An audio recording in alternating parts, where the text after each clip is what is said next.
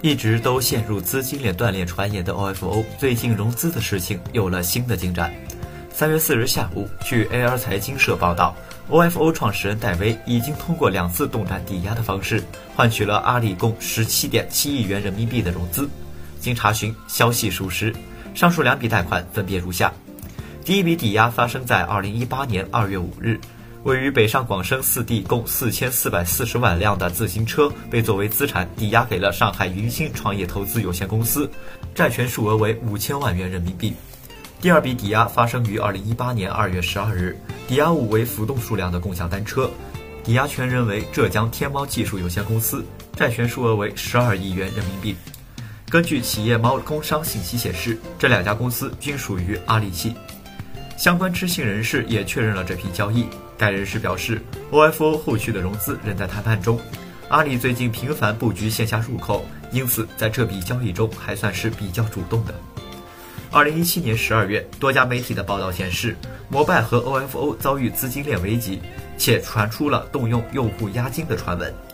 一月中旬，有媒体透露，OFO 将完成一笔由阿里主导的十亿美元融资，但这笔融资始终没有得到双方的证实。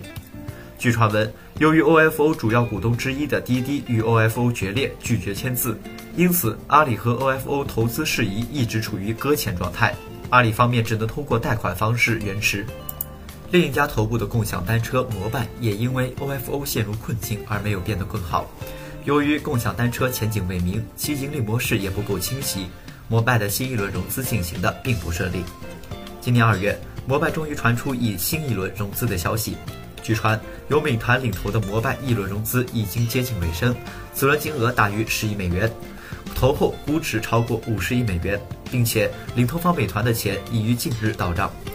针对这一消息，摩拜方面并没有做出回应，美团则很快进行了否认。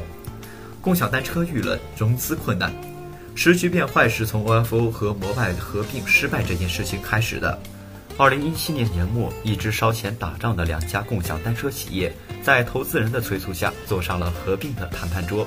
但由于利益分割不均，两家单车公司的创始人也不可交出掌控权，合并计划无奈流产。补贴仍在继续，但资本市场几乎已经无人愿意入局。不巧的是，随着冬季天气渐冷，共享单车量下降，收入减少，运营成本却增加了。资金吃紧，成为两家企业共同面临的难题。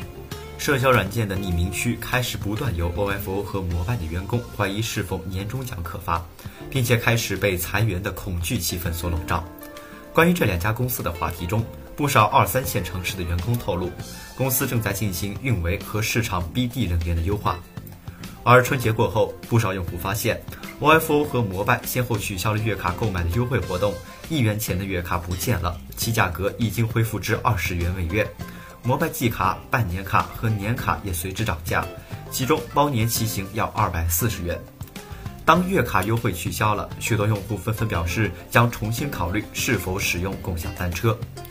看似两家头部的共享单车企业已经寻到了盈利模式，开始稳健发展。但市场上仍有不少竞争对手，如仍然提供免费月卡的哈罗单车、历历门户的滴滴青桔单车。哈罗单车仍维持两元包月、一百二十元包年的优惠活动，在不超出每天两小时免费骑行的时间内，以年卡计算，每天的用车成本为零点三三元。如果是购的两元月卡，每天的费用仅为零点零六元。对于经常使用共享单车的用户，是一个很大的诱惑。一月二十五日，滴滴将自营的共享单车青桔推上了战场。据说，其在周边市场上的单车品牌成为共享单车平台的领头羊，且滴滴利用其品牌、资金、技术、平台、大数据等资源，边际效应将越来越低，获客成本也将越来越低，也有实力把平台运营的更稳、更安全、更高效。共享单车这块大蛋糕，谁能吃到？最终是哪家企业笑到最后，还远未尘埃落定。